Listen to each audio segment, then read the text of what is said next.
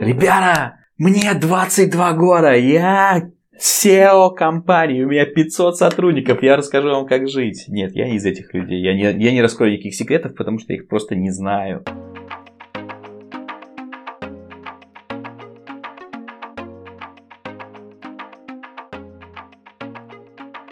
Привет! Это подкаст «Кошелек или жизнь». Диалог с героем о его жизни и работе в кошельке. Меня зовут Наташа Грилевски. Сегодня выпуск с Димой Комаровым. Дима – креативный продюсер кошелька. Дим, привет.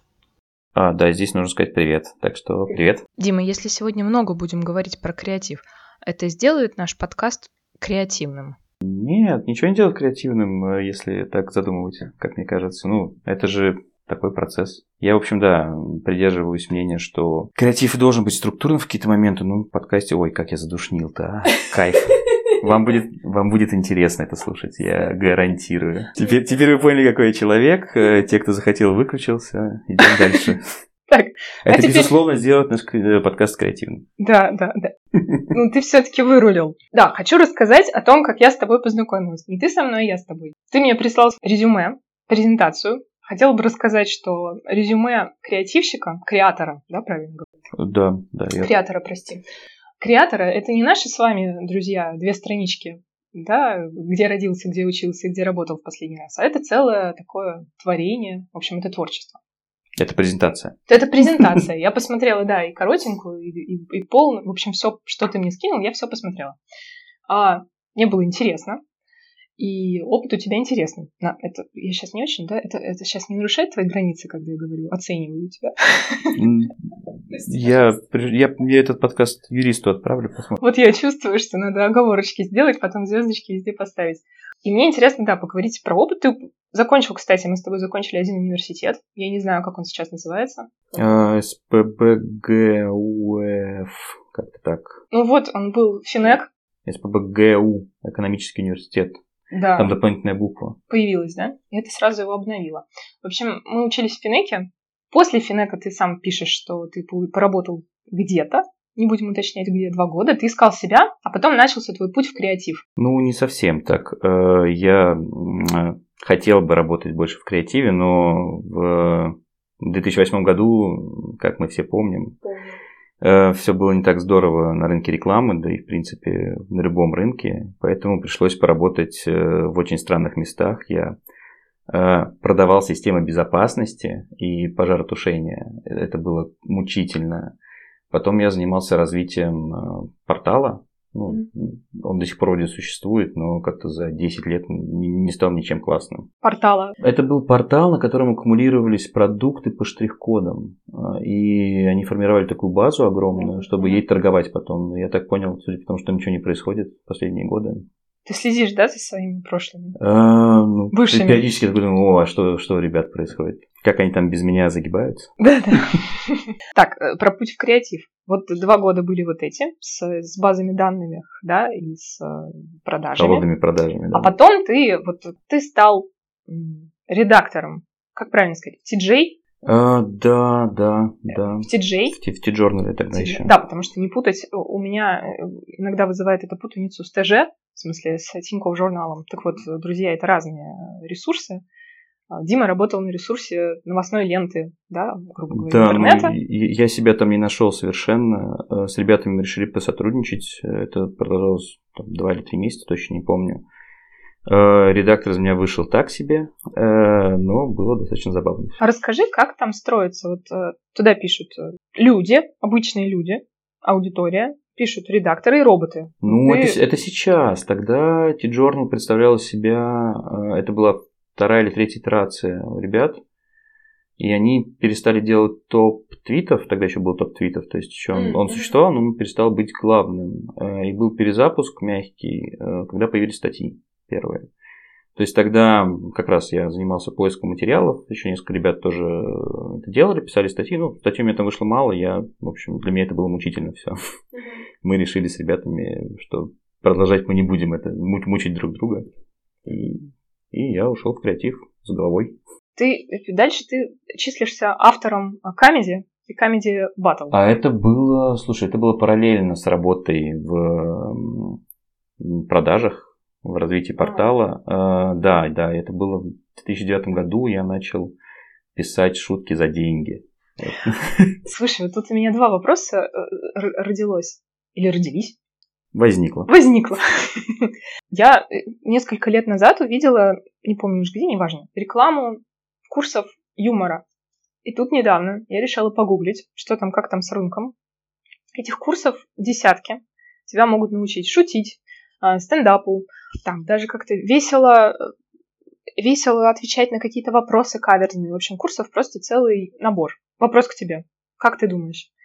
Действительно можно научиться юмору? Или ты будешь э, все равно останешься любителем, а чтобы быть автором каких-то шоу или профессионально чем-то заниматься, что связано с комедией, тебе нужен талант. Так, отвечу на этот вопрос через два дня, как мы уже договорились.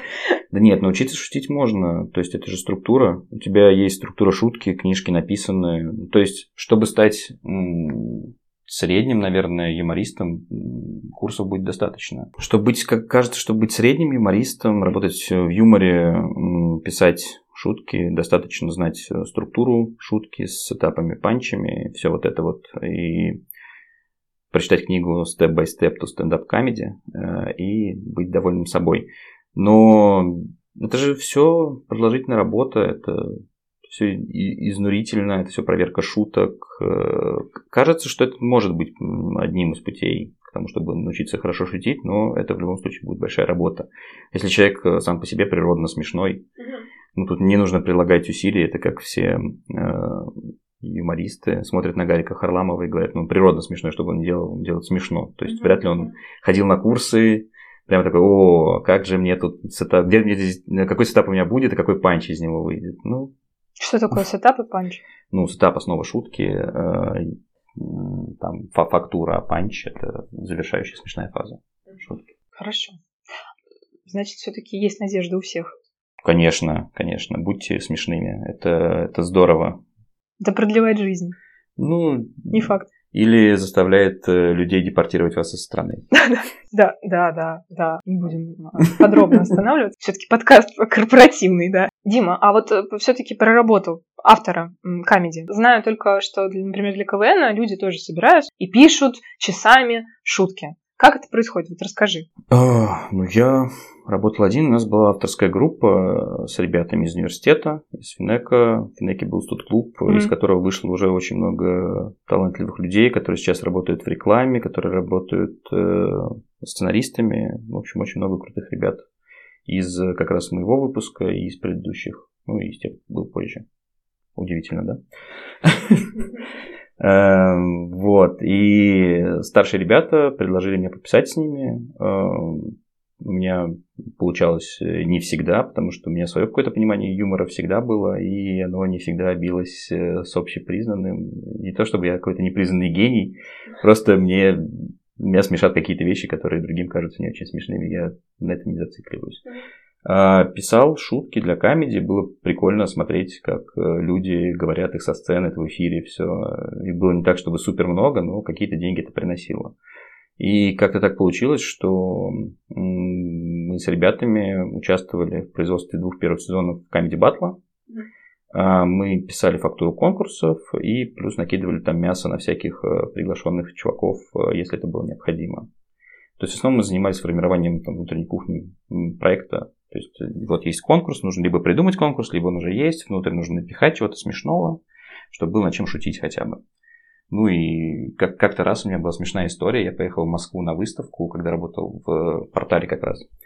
И после выставки я ездил на съемки параллельно. То есть я ушел с половины дня. На и ТНТ? В павильон какой-то на Динамо. А.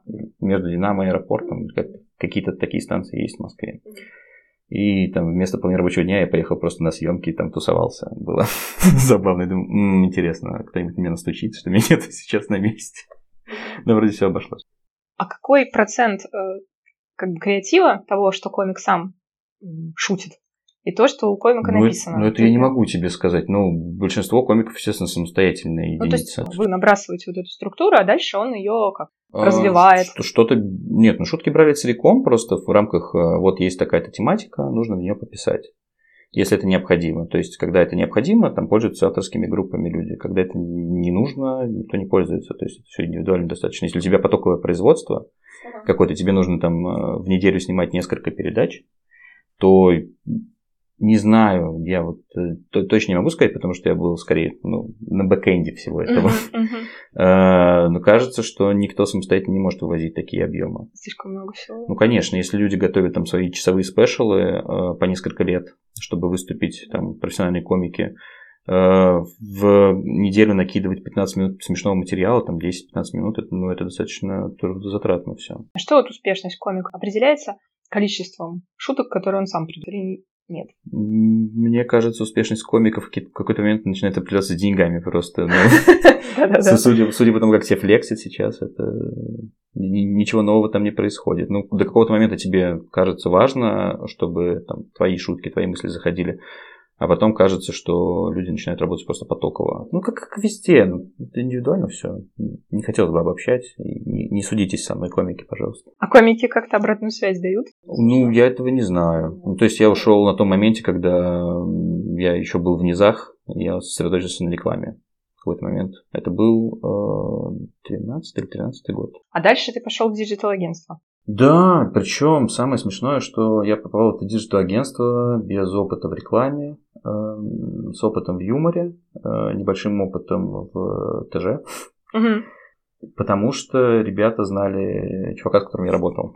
Там Сеса, Сергея По знакомству, Сосоева. по знакомству. По блату, да, все по блату. Не, на самом деле я просто скинул им резюме, они такие, о, мы знаем Сеса, он смешной парень, если ты с ним работал, э, ты, наверное, тоже нормальный парень. Такой, ну, возможно сделал тестовое, э, переписывал тестовое, причем типа я первую итерацию сделал, мне сказали, ну тут можно смешнее, и я сделал смешнее. А, то есть тебе нужно было тоже тестовое, был связан с юмором? Да, да, там нужно было переозвучить ролик, по-моему, насколько я помню, и я переозвучивал ролик для тестового задания, ну, в смысле, писал переозвучку а, в больнице.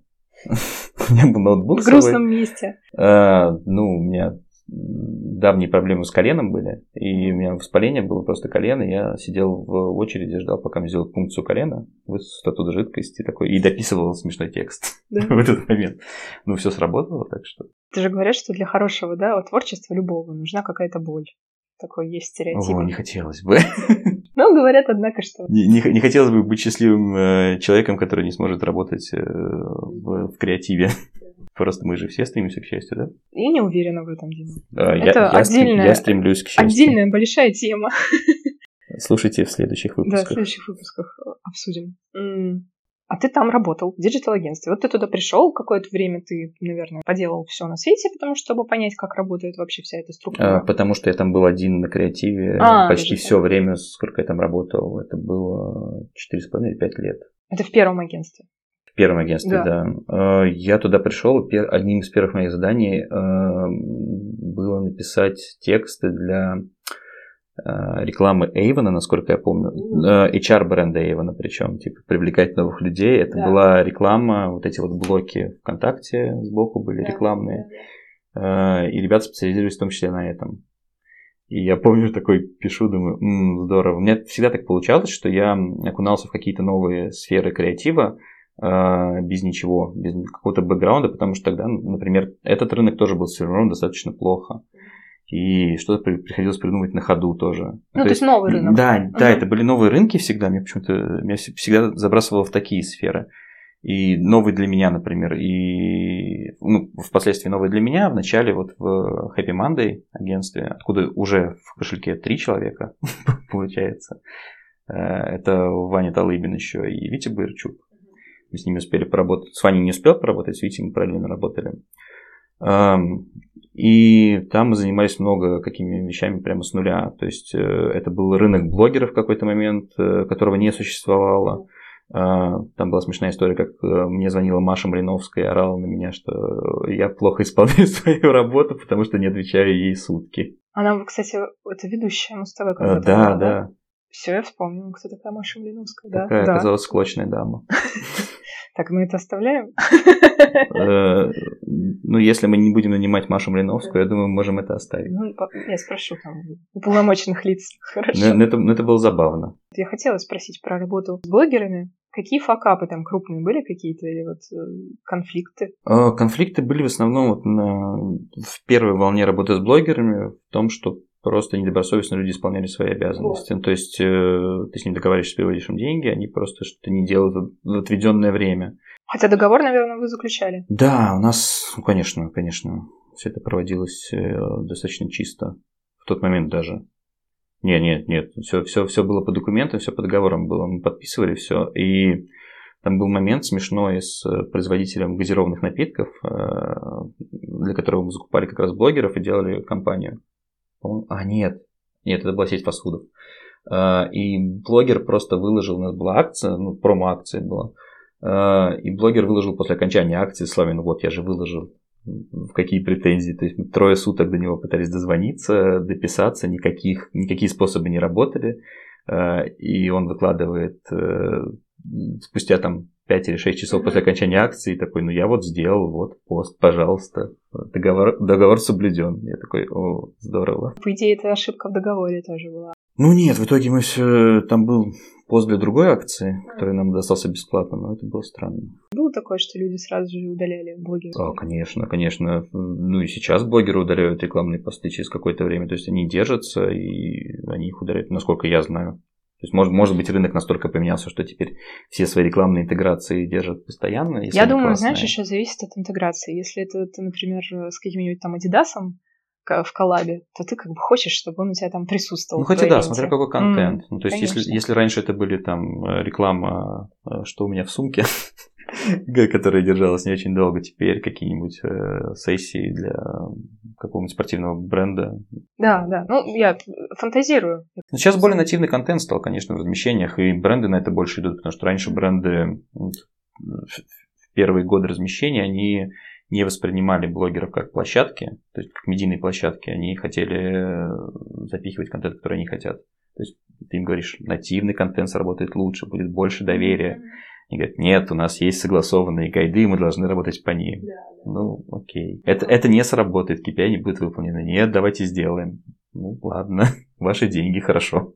Да, сейчас такое, до чего дошел прогресс. Я сегодня ехала как раз с тобой на встречу, и на набережной стоят огромные билборды, на которых стоит буква М Макдональдса, типа в коллаборации с э, Настей Ивлеевой. Ну, это сформированный рынок. Ребята, с которыми я тогда работал в агентстве, они в том числе занимались тем, чтобы создавать, создавали как это называется, это ассоциацию агентств, mm-hmm. чтобы регулировать этот рынок, и у них получилось, видимо. Ассоциация агентств? А, да, потому что ну, это был такой дикий запад раньше. А, все работали по-разному, не было каких-то устоявшихся цен, и надо было регулировать рынок, и вот ребята занимались тем, что это делали, собирались периодически представителями агентств и э, обсуждали, как, как этот рынок сделать менее, более прозрачным для всех, чтобы все себя там чувствовали комфортно. То есть это не э, какой-то э, олигопольный сговор, э,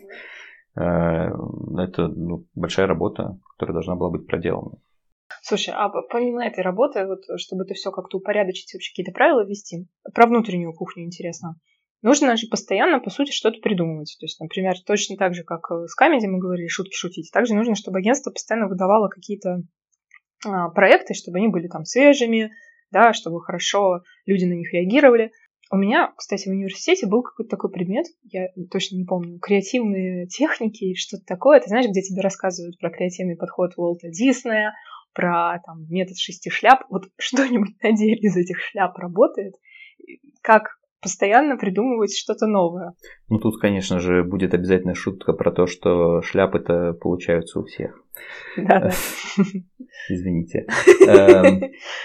Эм, не знаю. Во-первых, я задумался, почему, когда я учился, ничего такого не было у меня.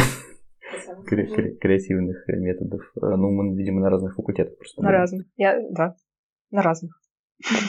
Да, надо было быть э, чуть э, умнее на первых трех курсах, двух курсах, чтобы попасть на факультет получше, видимо.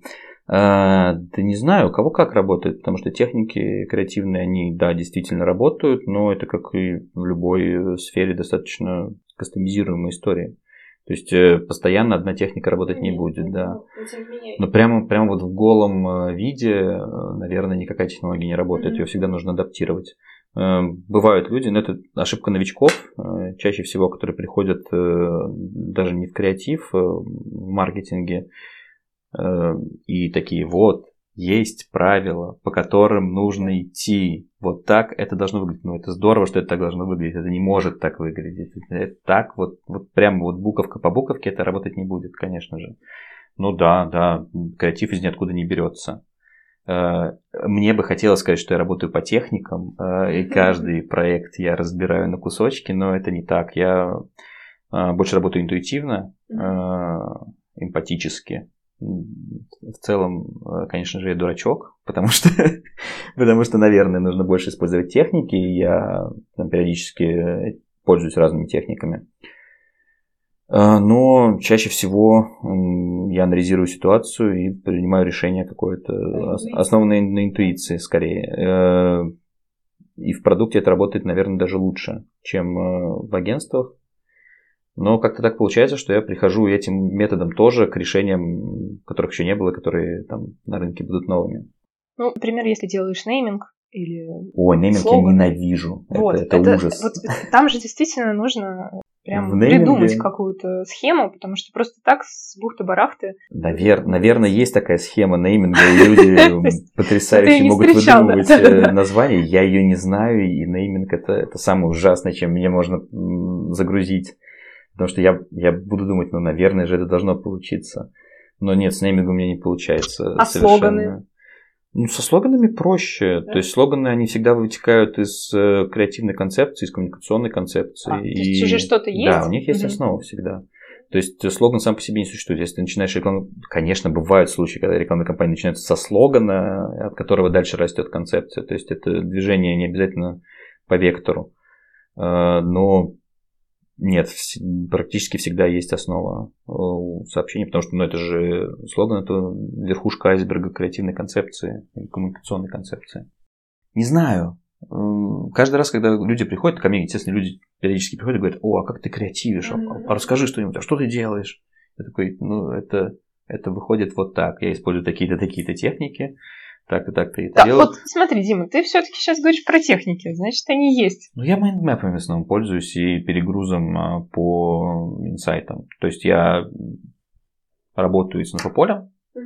Чаще всего я себе перегружаю информацией всегда. Перегружаешь. Перегружаю, чтобы понимать, что происходит. То есть э, э, одна из моих проблем, что я редко выключаюсь просто из процесса, потому что э, я примерно все пытаюсь представить, как можно использовать дальше. Угу в креативе, там, для кошелька, для себя. Э, и в этом вот прямо очень сложно выключаться какие-то моменты.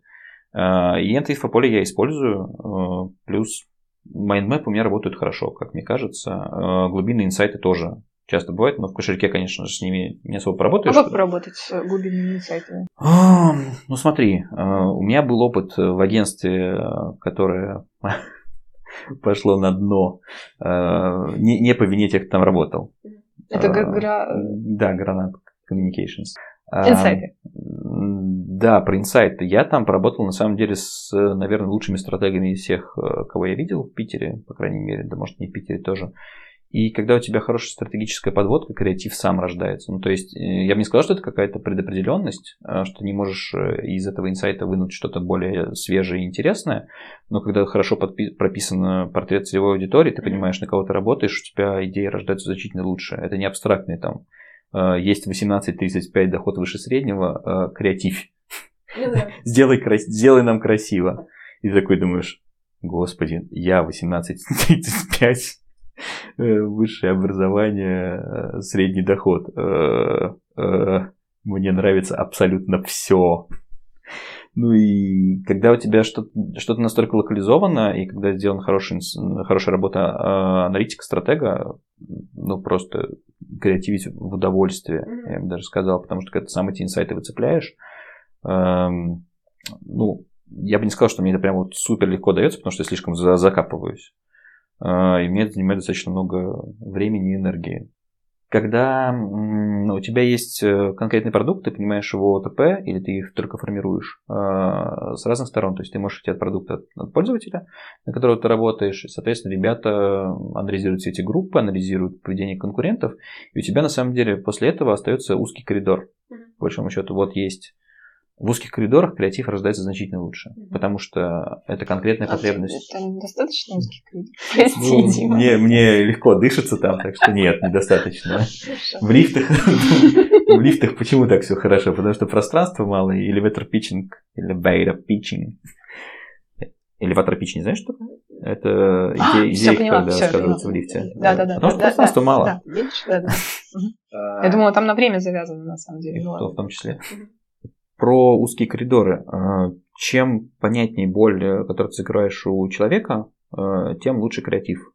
Ну, то есть угу. ты не шарашишь по всем э, из дробовика, а ты приносишь посылку, по большому счету. Ну, то есть это все искренне становится. Когда ты, когда ты локализуешь какую-то проблему или какую-то идею, все это более искренне становится. И это попадает лучше в людей. Да, возможно, меньшее количество людей, но лучше. И как раз вчера Угу. Я задумался. Ты попал? Нет, я попал вчера. Э, вчера я задумался о том, что маркетинг на самом деле э, кошмарит людей. Ну, то есть, все строится на закрытии боли у пользователя. То есть, ты не делаешь его лучше, ты говоришь, ты сейчас испытываешь неудобства, ты сейчас выглядишь не так, как нужно. Ну, конечно. А это тебя я задумался, что мне это не очень нравится просто. И вот эти вот, э, то, что, то о чем мы раньше говорили, про подход слушать людей uh-huh. и работать с ними, это все, я понимаю, это романтичный коммунизм какой-то. И да, в этом это все должно быть, естественно, ограничено. То есть, если ты будешь постоянно слушать людей, ты не дашь ничего нового. Ну да, что... как спроси у людей, что они хотят, они скажут лошадь побыстрее, Генри Форд. Да, да, да, все, все вот это. И можно вспомнить историю Волкмана, э, который бы не был создан, если бы фокус-группы сработали. В Волкмане просто фокус-группы показывали, что люди не заинтересованы в том, чтобы слушать музыку на ходу, mm-hmm. потому что у них не было релевантного опыта. Да, и Sony могли бы никогда его не выпустить. Это если я ничего не путаю, факт-чекинг будет проведен чуть позже. А, да, и здесь в каком-то, какой-то степени должно быть движение навстречу друг другу. То есть не нужно кошмарить людей, нужно, как мне кажется, и это, возможно, следующий подход, э, более широкий к рекламе, с учетом того, как меняется общество, э, делать людей лучше. То есть э, то, что делают сейчас спортивные бренды, угу. они все уже несколько да. лет, лет пять они работают только на то, чтобы делать тебя лучше. Значит, ты атлет. По большому счету, да. А, и там это сделает тебя быстрее. Не то, что ты сейчас медленный, и эти кроссовки сделают тебя быстрым, а это сделает тебя быстрее, это сделает тебя сильнее. То есть ты уже хороший. А, в других брендах я вижу это реже. Ну, то есть в основном это закрывается потребность какая-то, какая-то боль. Типа, вот вы сидите дома, не знаете, чем заняться, мы привезем вам еду. И типа, празднуйте с едой. Типа, вы думаете, когда ехать на машине да, вот такси. Ну, в общем, мне, мне бы хотелось, чтобы все это двигалось в какую-то сторону, чтобы люди и бренды двигались друг к другу. И не кошмарили друг друга, не писали э, отвратительные отзывы в сторах, это снова непонятно на чем.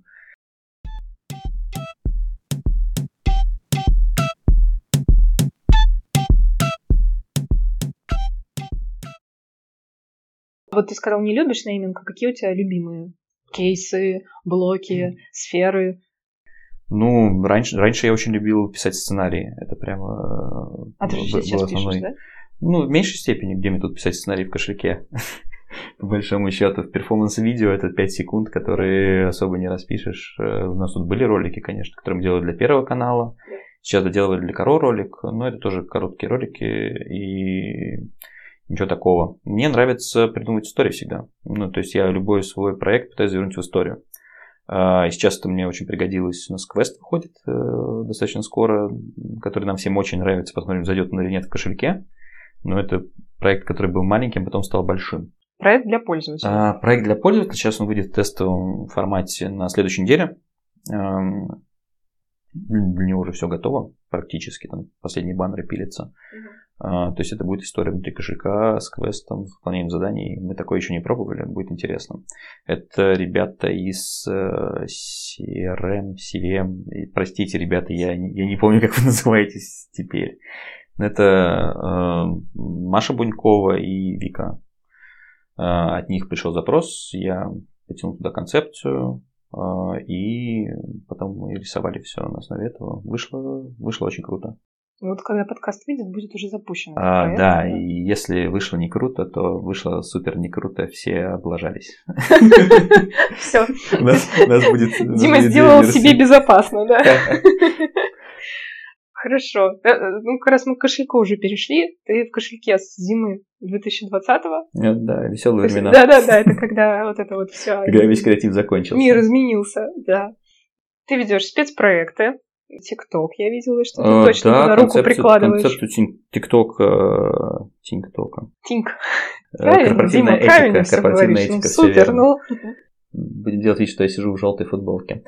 Эм, Э, TikTok, да, мы сделали концепцию новую, будем снимать э, органический контент. То есть сейчас мы делаем рекламный контент, хотим делать свой канал, посмотрим, насколько это будет все здорово. Нам пока нравится, но мы ничего ничего не сняли, поэтому может получиться достаточно плохо. Посмотрим. Э, к социальным сетям прикладывал руку, тоже перезапуск будет мягкий, достаточно скоро. Будем тоже тестовый перезапуск будет, посмотрим на результаты. Спецпроекты, когда-то, ну, в 2020 году, если брать 2020 год, я занимался, мне кажется, очень много чем. Э, я писал письма, я писал пуши. Ты же еще пишешь тексты, анонсы в, сто, в сторе. А, да, релиз notes. Это, Боже, это... они... Вот, раньше этим человеком давным-давно была я, и я вижу разницу. Да, релиз notes я пишу, все так. Э, даже были планы сделать из них историю, а пока они отложились. А, то есть как-то, чтобы они были взаимосвязаны. Чтобы они были сквозными, да. Ну, потому что, по крайней мере, в iOS это можно проследить все. Да, да. Но у меня есть, да, отсылки между релиз-ноутсами друг на друга. Это забавно. А, да, писал письма пуши, потом это все ушло на контентный юнит наш. А, меня этим больше не грузят. Но я периодически там врываюсь. А, Со свежими идеями. Ну как, нет. Свежие идеи в пушах. Делаем значительно больше эмодзи. Нет, ну, нет, ну, да, это, это слово будет преследовать тебя, тебя на, на монтаже достаточно долго. Да, да, да. Um, а кошельки? На кошельке. Я тут работаю, делаю, делаю дела. А, когда даже меня пытались э, в UX-писательство привлечь, из этого ничего, конечно, потрясающего не вышло, потому что UX-писательство – это отдельное направление, а, и литература там не на первом месте. Я бы не сказал, что я прямо э, великий писатель, но слишком литературные тексты получаются, которые к UX не имеют да, да, никакого да. отношения практически, поэтому меня там слишком коробило.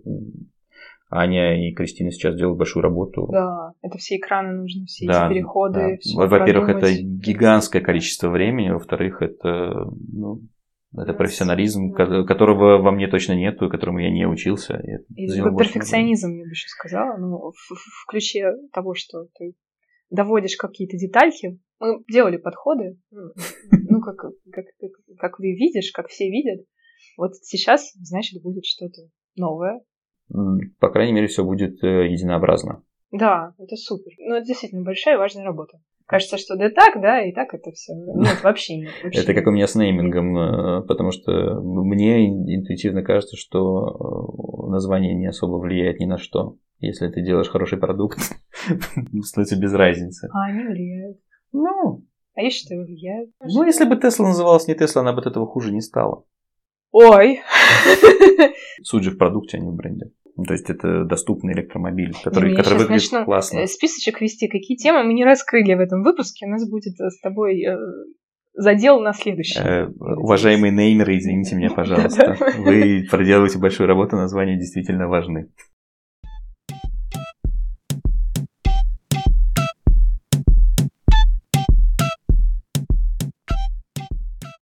А какой проект для кошелька ты бы хотел сделать? Может, у тебя есть какая-то такая идея? Вот. Сумасшедшая, любая, вообще. Нет никаких нот, ты можешь делать все, что хочешь. Просто сделай. Смотри, как я оживилась просто на ровном месте. Э, не знаю, не знаю. Мне хочется сделать более человечные, что ли, проекты. То есть у нас проекты сейчас э, партнерские, mm-hmm. они, они на определенные метрики настроены. И да нет, слушай, приходит много всяких идей, которые уже были придуманы, не реализованы внутри. Э, то есть мертвых проектов, э, казалось бы, продукт, делай что хочешь. Меньше идей уходит в стол, чем в агентстве, но у нас, к сожалению, к сожалению, не да? всегда так получается, да. Какие-то идеи зарывались не по нашей вине, какие-то по нашей. Но нереализованных проектов тоже пачечка уже лежит. Так из них что-то хотел бы взять? Не знаю, нет, я не люблю воскрешать старые проекты, честно скажу. Мне не нравится возвращаться к тому, что уже было придумано, потому что мне хочется придумать что-то новое. То есть взять, адаптировать. Получается такой монстр Франкенштейна. Да. Э, когда ты, о, эта идея была актуальна год назад, попробуем привязать ее к нынешней действительности. Но это так не работает. Повестка совершенно другая, инфополе меняется и... Не так, чтобы по моему виду это было бы понятно, но мне хочется оставаться актуальным э, всегда там, в что, том, что я делаю. С твоим видом все, Дима. Хорошо. Я, я, я, мягко говоря, не модник. Дима сидит в футболке с э, картиной Архипа Куинджи. Радуга. Да, наверное. Мне ее подарила сестра. А, как известно, высокое искусство всегда актуально. Хорошо, но проект ты сказал тогда что-то для пользователей, что-то массовое? А, какой-то больше нет, больше вовлечения хочется. То есть сейчас квест, который мы делаем, это, наверное, наиболее близко к тому, что мне хотелось бы делать чаще. Угу. Вовлекать пользователей в, в такие обширные коммуникации. То есть не одно действие, там нажми на кнопочку, сделай репост. Это, ну, это, это, это понятная польза для нас и там, фан для пользователя. Но там, моя голубая мечта была, когда я пришел, помимо, естественно, внутренней валюты, которой можно шантажировать людей э, на выполнение действий, э, было сделать э, как проект, я, он у меня до сих пор в голове не сформирован, э, на котором бы пользователи объясняли, как они понимают функции кошелька, и разные разделы называли бы их своими именами, потому что мы э, даем объяснение разным разделам, кнопкам, мы ну, за пользователей решаем. Обучение, Мне да? интересно было бы послушать пользователей, как они это называют на своем языке, и, может быть, какую-то кастомную версию кошелька сделать с этими описаниями. Это похоже на шоу, где э, в 90-х было такое, где дети сидят в таком типа яйце, Помнишь, им нужно было объяснять слова, и вот лишние слова они сделали «ой». А, да. Ну, я не помню, как это называлось, но э, суть в том, что они объясняли часто лучше, чем ты мыслишь. Да, есть... потому что мы думаем, что мы знаем да. пользователя лучше, чем они сами себя. Ну, в какие-то моменты, да, пользователя нужно учить, но в какие-то моменты к нему тоже нужно прислушиваться. Ну, ребята каздевят, да. Э, тут мы не, не наугад все делаем. Э, но тем не менее хотелось бы послушать их еще в больших объемах. Классно, это интересно. Потому что, да, шоры, они у всех образуются, и, в принципе, ты так э, разнообразно не можешь на все посмотреть. Да, это как я думал над шутками в формате знаешь, такие неинтересные, когда какая-нибудь комедийный проект, выходит да. какой-нибудь узкоспециализированный комик и рассказывает про свою жизнь на работе. Ну, это да. обычно ты перематываешь таких ребят. Да. Если бы это был... Если ты не той профессии человек. Да, бухгалтеры, как нам сложно. Неужели про нас будут шутить сейчас? А, я думал про то, что да, маркетологи видят людей очень своеобразно всегда. То есть это усредненный какой-то дурачок очень, очень часто, потому что который ничего сам не может, и ему нужно объяснять все на свете. Или маркетолог. маркетолог. Есть же это объяснение для заказчика или как телеграм-канал? Ну, не знаю. Не читал? Не, не читал. Ну, там в целом все шутки как оправдание для заказчика построены. И, кстати, вот это довольно смешно. У них там много. Ну, правда, они там недавно сделали такую резонансную тему, они про Афганистан, я считаю. Шутить можно над всем. Ну, это суть юмора, он всегда кого-то обижает. Спорный тоже. Мы с ребятами когда-то делали э, во ВКонтакте сообщество на 500 э, тысяч человек э, с шуточками на очень э, полярные темы.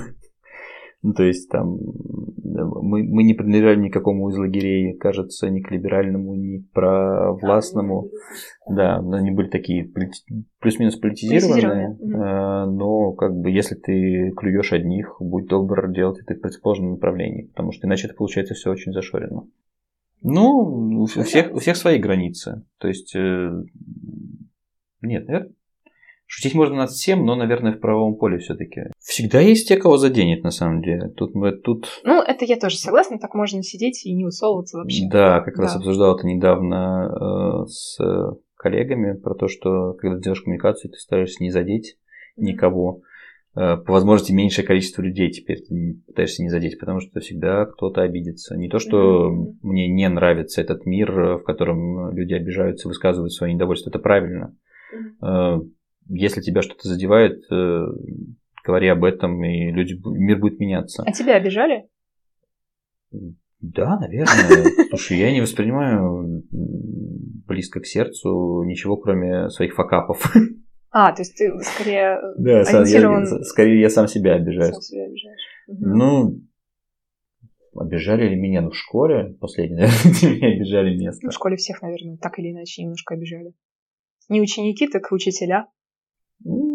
Нет, слушай, я всегда был беспроблемным парнем э, в школе, поэтому с учителями меня в большинстве э, случаев клеилось кроме учителей русского языка. Здорово, что я работаю с текстами, у меня всегда были проблемы да, с русским. Да? Да, прямо в какой-то момент они были такие вопиющие. В смысле, с грамматикой? Да. Пунктуацией? Да, да, все вот это вот.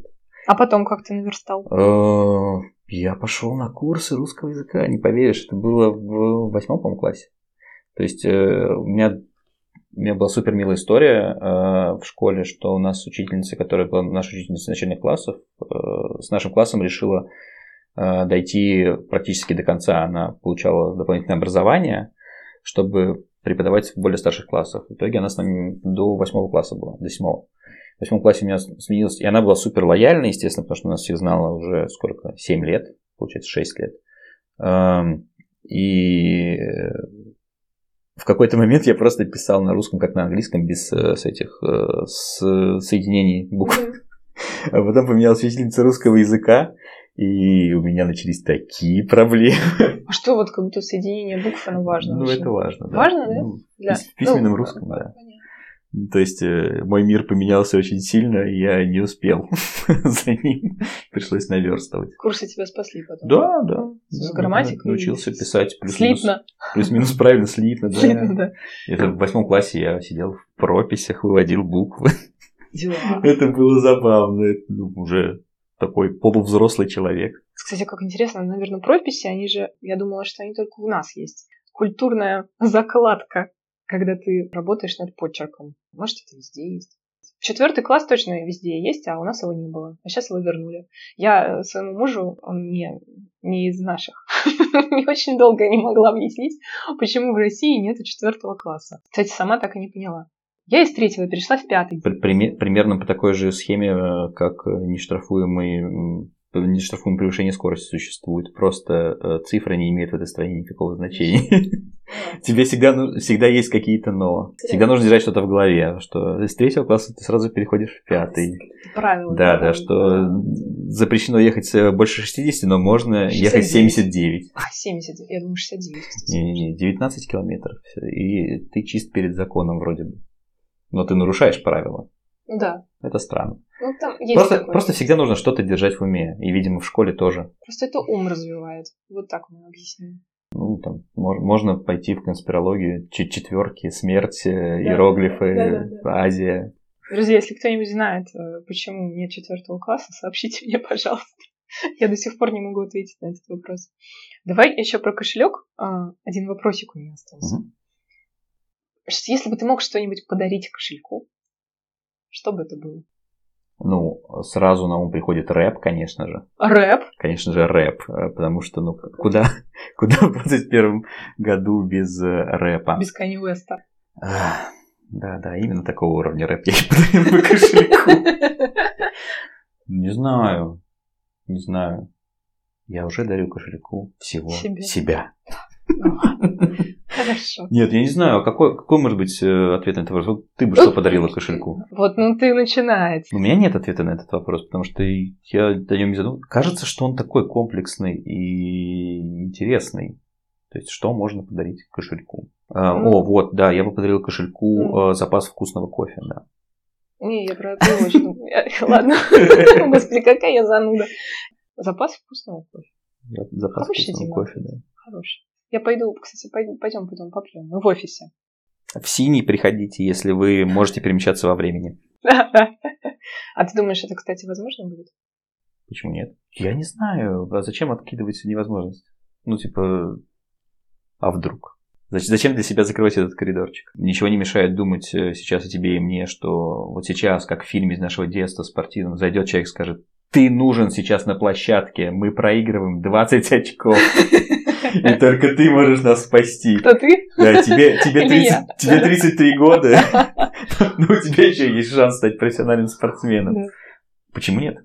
Ну, я, я согласна. Билл По Мюррей сути... в космическом джеме спас всех. И вообще есть такой постулат, что все, что люди придумывают, оно реально. Что реальность такая широкая. Ну, здесь есть еще предопределенность. То есть, если ты закладываешь э, в голову людей, что такое может существовать, они пойдут по этому пути. А, это как... Ну, то есть, ты говоришь, самолет да. должен выглядеть так, приблизительно. Согласна. Я так думаю. Нет, Или такие, а почему бы нам это не воплотить в жизнь? Она простая, а она мне в голову не приходила. Обычно все простое мне в голову приходит. Зачем ты этот подкаст же нужен был? Вот. Вот оно. Если вам тоже не приходило это в голову, ребята, э, надо организовать курсы конспирологии еще. Обязательно в кошельке. Я думаю, что там на самом деле... Вот ты издеваешься, я думаю, что там много чего интересного.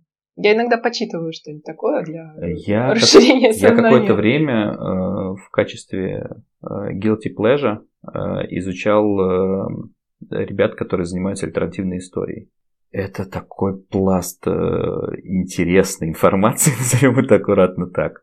Э, у людей стройные теории, все очень здорово ну, это получается. как, например, про Кеннеди, да? Куча историй. Нет, это как про то, что Петербург выкопали из земли, они а. построили. А, ну да, Кеннеди и, слишком маленький и, масштаб и, и, ядерную войну в 18 веке. И есть сообщество. В 19 веке, да. Вот, которая была Отечественная война 812 года. И люди там в это верят. А, сотни тысяч просмотров на YouTube. Ну, просмотры, да. А, Может, там со- такие, как ты, это смотрят? Нет, самая, самая забавная история с этим была связана. То есть, ну, я это смотрел в качестве развлечения. Да. Э, мне... Вдохновение, Дима. Ну, мне интересно, да, как, да. как мыслят люди, чтобы mm. понимать, э, что им можно предложить, а что можно продать. И я ездил на Камчатку на свадьбу подруги, и мы ехали в такси на Камчатке. На Камчатке мы ехали в Камчатском такси. А, и такси спрашивает, откуда ребята? Мы такие, мы из Питера. Он говорит, а вы знаете, что у вас город э, выкопали? И я такой, о, о, как, как это интересно. А ты уже читал к этому моменту? Да, да, я смотрел все эти штуки. Читать нет, я, я, я не способен, я не настолько погружаюсь в эту тему, чтобы еще читать форумы, какие-то конспирологические теории. Мне достаточно там 20-минутных видео, чтобы понять, что происходит. И подальше от этого держаться. А, извините, альтернативные историки, если компания есть. Так, еще. Заранее извиняюсь перед альтернативными э, историками. И историками, да. А, ваши теории, безусловно, интересные, и официалы врут. Возвращаемся в, обратно. обратно. Да, это было странно. Это было странно, и такие, такие странные совпадения меня периодически преследуют. Это забавно. Ну, меня обычно пугают такие каналы, поэтому нет, я их не читаю. Ну, люди увлечены. Ну, то есть, я не сказал бы, что я когда-то в своей жизни был чем-то настолько увлечен, как они, что они готовы с пеной у рта отстаивать теорию, что все им врут везде. Ну, вот в этом, кстати, можно не позавидовать, согласна. Да, это да, да. такие фанатики. Я уважаю таких людей. Ну, то есть, я могу их не поддерживать, но, но их увлеченность, она поражает. А я, знаешь, доверчивая. Мне начинают, когда мне что-то такое втючивают, я начинаю думать, «Ну, если он в это верит, Значит, наверное, я из тех, кто не сжигала бы ученых в средневековье. Ну, нет, сжигать людей не надо, да, я так задумался. Можно трактовать, сжигал бы я людей в средневековье. Не сжигала бы. Нет, нет, нет, сжигать людей плохо все еще. Хорошо. Э, так, ну, с, с кошельком. Так, это тоже хорошо, что да. Я, я предупреждал, что это будет не очень информативно, но, возможно, весело.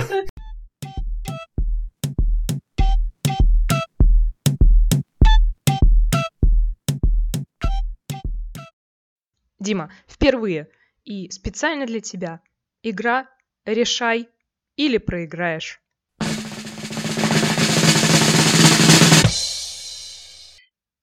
Тебе нужно максимально быстро, ну не очень быстро, чтобы мы все услышали, ответить на вопросы. Ответишь на большинство, выйдешь победителем. Из этой переговорки. Именно. Вау. Поехали.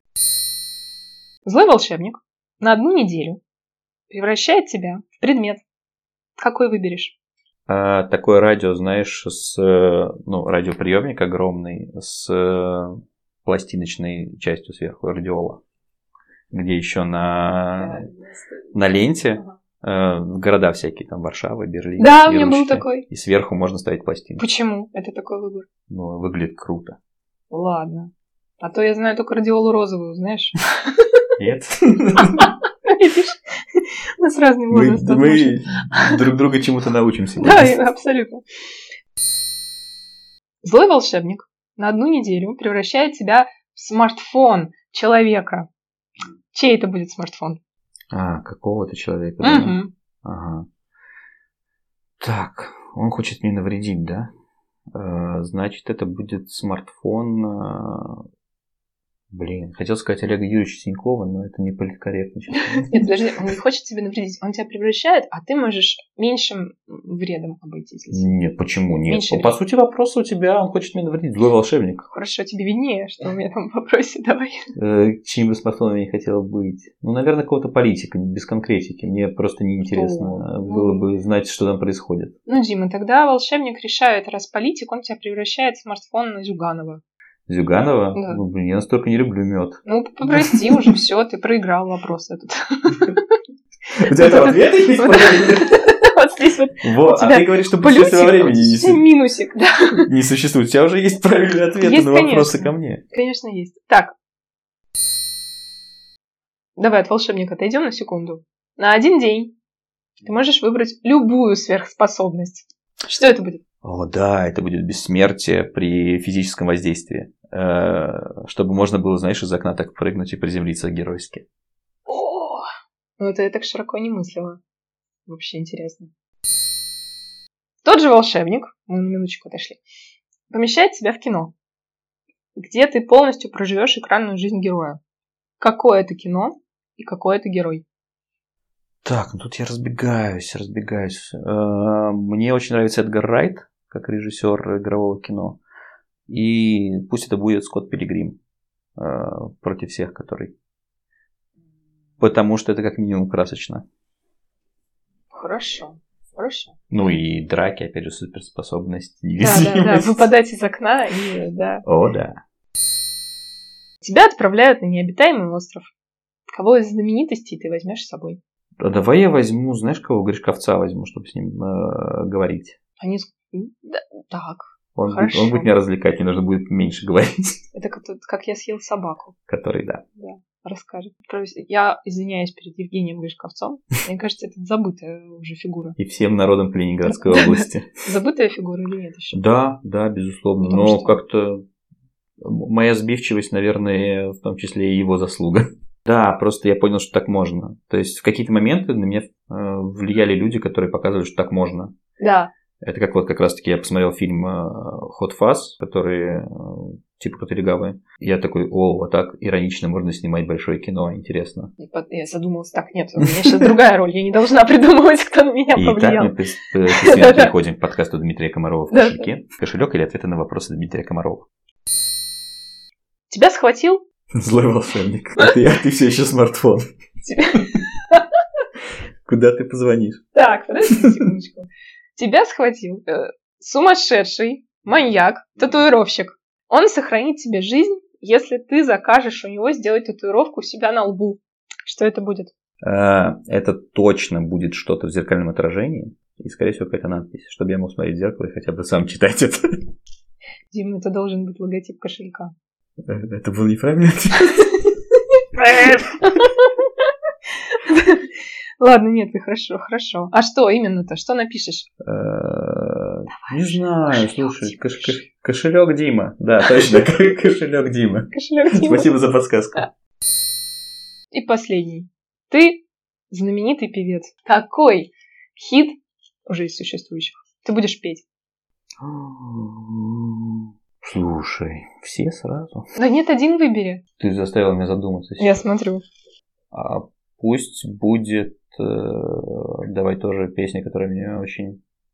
Две песни есть, которые перевернули мое музыкальное сознание. Дим, ну сейчас напеть надо будет. Нет.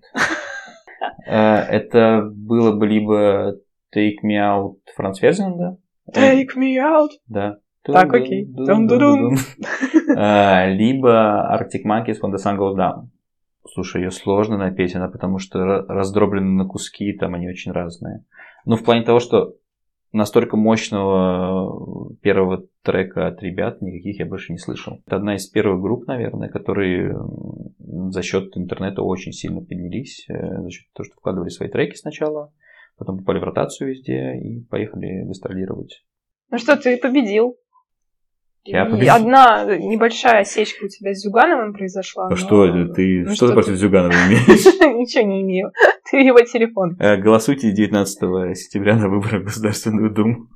Ну что, э, Дима, почему этот выпуск нужно послушать? Я вот сам задаюсь этим вопросом. То есть, что, что даст нам этот выпуск, кроме того, что вы узнаете меня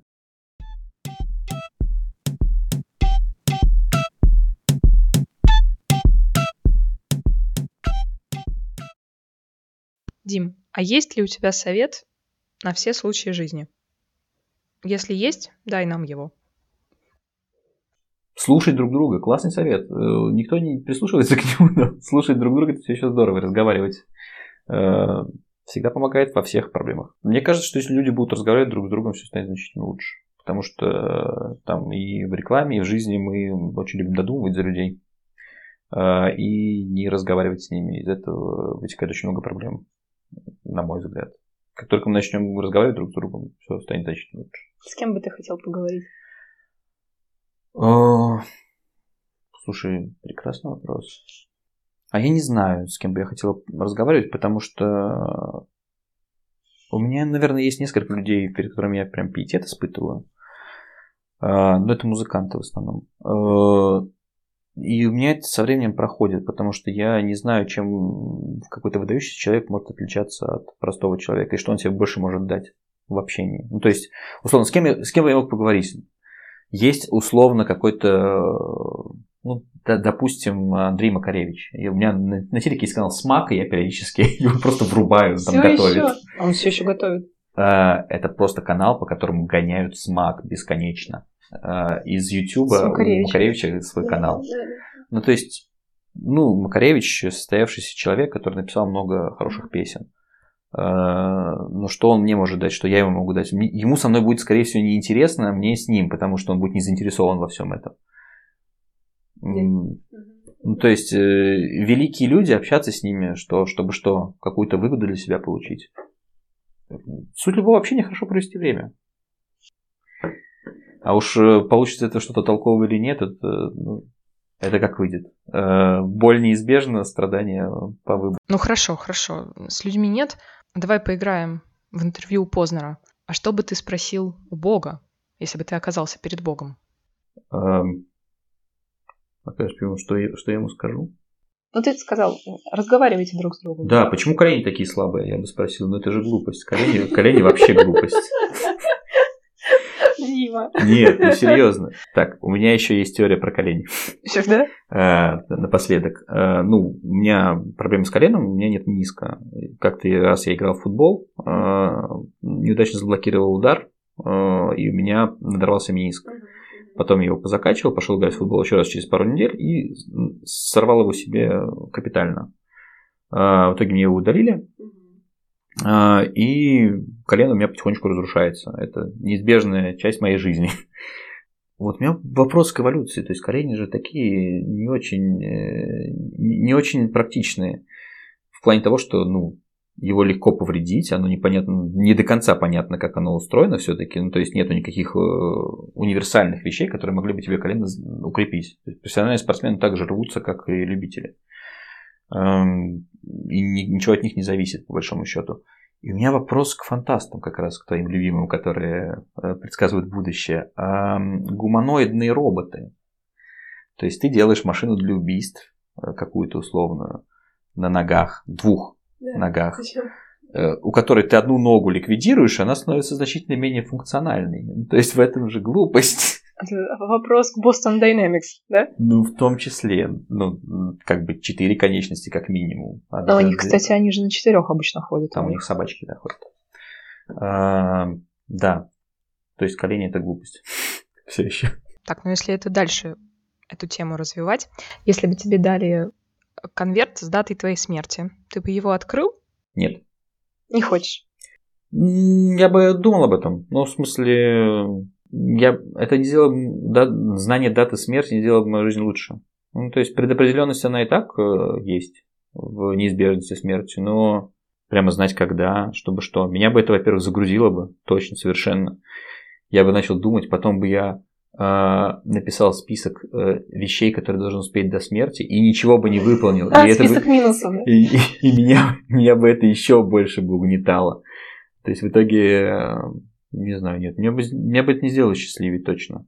И не мотивировало бы меня совершенно точно никак. А если бы ну, смерть была бы как какая-то сущность находящая, может, она и есть такая, что бы ты у нее спросил? Ну, точно никогда, видишь? Э, из, никогда. Из, нет, в смысле, из, когда, я бы не задал ей вопрос, когда. Это из прошлого вопроса. Ну, смерть, я не знаю. А что у нее спрашивать? Она инструмент.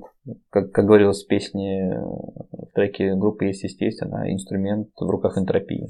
Мне просто один раз снилась моя смерть, сущность. Не то, как я умираю, а сущность смерть. И она мне дала совет э, жить смелее. И ты знаешь, я могу сказать, что я часто к этому совету возвращаюсь. Ну, жить смелее, хороший совет, да. Не откладывать жизнь, это все то, чему учат нас психологи, да? Синдром отложенной жизни. Не надо так, ребята. Э, подумайте. Живите сейчас, живите смелее. Да, на, на смерти мы и закончим. Дима, спасибо. Да, не за что. Надеюсь, э, это будет там что-то полезно. Если что, пишите, заходите. Э, я открыт для любого общения. Пока. Пока.